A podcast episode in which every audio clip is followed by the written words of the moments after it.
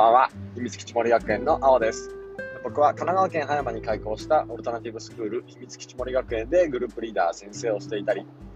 ブログ先生デザインラボを運営していたり、みんなのオンライン職員室というサービスでファシリテーターを務めていたり、いろんな活動をしています。このラジオは15年勤めた公立小学校の教員という先生の立場と、2児の父である父親の立場から教育についてお話をしたいと思っています。さて、えー今日はですね、アート、アートサンクスギフトフェスというのを秘密基地森学園でも行いまして、えーただいま8時になるなるところですが、家に向かって車を走らせています。あ本当に、うんとまあ、んまりこの6月から開校して、5、6ヶ月ぐらいですかね。眠くなるってことは僕もそんなに多くはないんですけど、なんかそのことにね、一役買ってるのは、ラジオのこの時間だなって思っていて、ねこれを撮ってるから眠くならないってこともね、十二分にあるんだと思いますんで、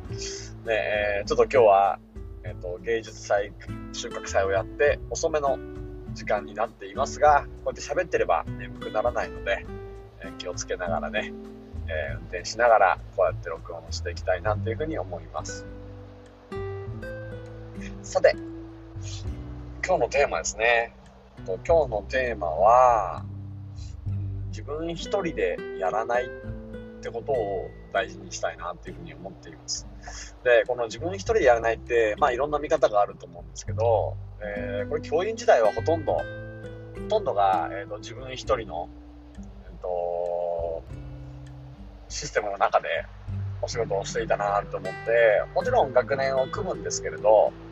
えーといろんなメンバーと一緒にやるんですけど、基本的には、えーと子供たちを見るのも自分一人だし、えーここにね、いろんな先生が入ってくださるんですけど、えっと、授業も行事の準備も基本的には一人でやっていくのが常じゃないですか、教員って。だから、えっと、自分一人でね、やるってことを、がまず求められるんですけど、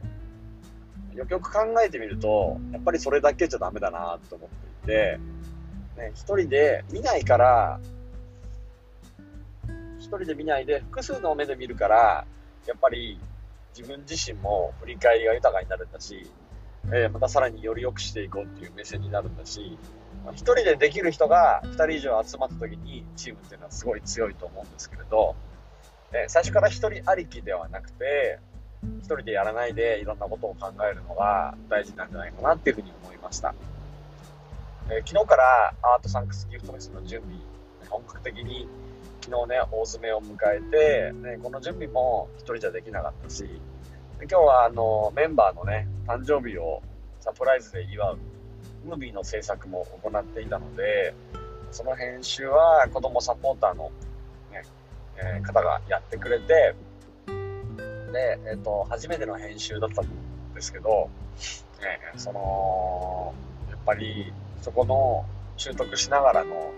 大変だったと思うんですけど、それがあったからこそ相手にも伝わったと思うし、で、僕なんかがやるより、その、えっ、と、子供サポーターのね、子が思いをね、こう、自分の、自分がやるっていう思いを持ってね、最後までやり遂げたことが、本当に素晴らしいことだなっていうふうに思って、やっぱり自分一人でやろうとか、自分一人ができたらいいとかっていう発想ではなくて、みんなで物事を作るって大事だなっていうふうに思っています。なんか、ど、どこの言葉でしたっけ？ね。えっと、早く行くには一人で行け、遠くに行くにはみんなで行けっていうね、そういうことわざがあるんですけれど、本当に、ね、遠い場所、遠い遠い自分たちが望んでいる場所に到達するためには、一人の力なんて本当にちっぽけなもんで、だから、チームでやっていくってことを徹底していきたいなっていうふうに思っています。そんな形で、え僕自身がね、えっと、やっぱり一人でやるっていうことじゃなくて、ええーと、一人でやることを捨てて、みんなでやっていくためには、どんなことを大事にしたらいいかっていうのを考え抜いていますし、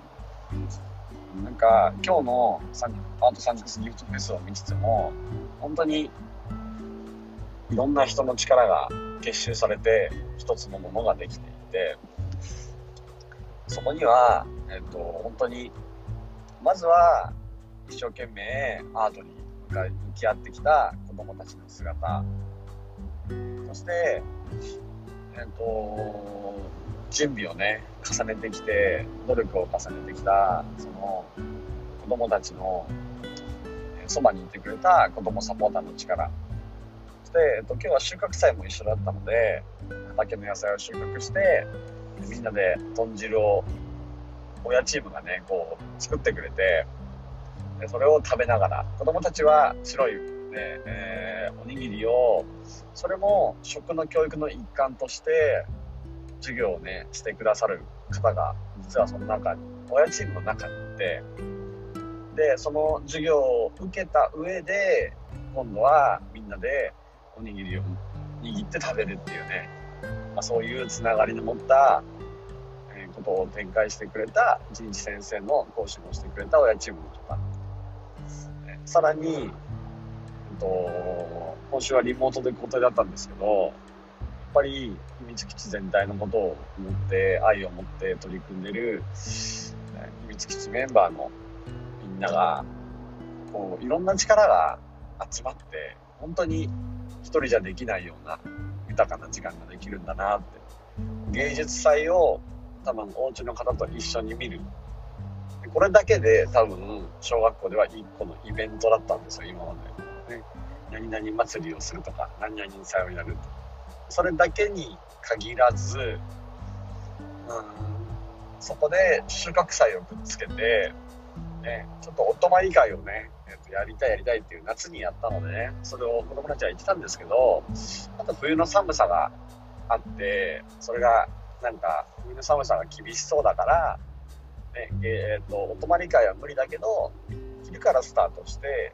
夜まで、